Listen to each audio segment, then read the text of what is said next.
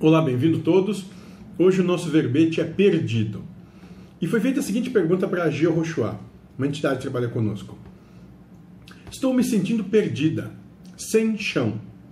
Gia Rochoa vai dar a seguinte resposta: Como é o não ser? O que tu sentes com o não ser? E como é esse entendimento? É difícil exteriorizar o que tu sentes? É um trabalho para ti comece a abraçar com força, a beijar estrelado e te torne sentimento e não aquela robótica.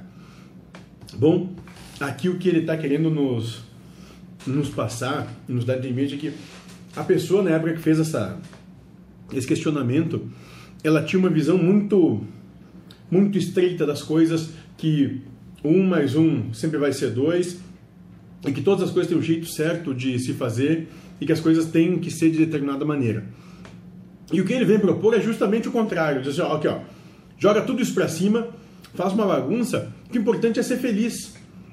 Não adianta nada tu ter todo esse certo se esse certo não te faz bem.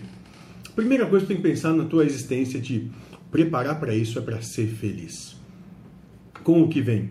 E aí tu começa a ver que tu pode começar a soltar as coisas que elas não vão ser tão é, tão difíceis assim. Nós é que nos mantemos apegados à, à possessão e à posse. Então, quando a gente começa a soltar e começa a viver a vida e deixar a vida viver a vida, a gente começa a ficar mais leve, em paz e harmonizado com todo. E com isso, você é feliz. Seja feliz.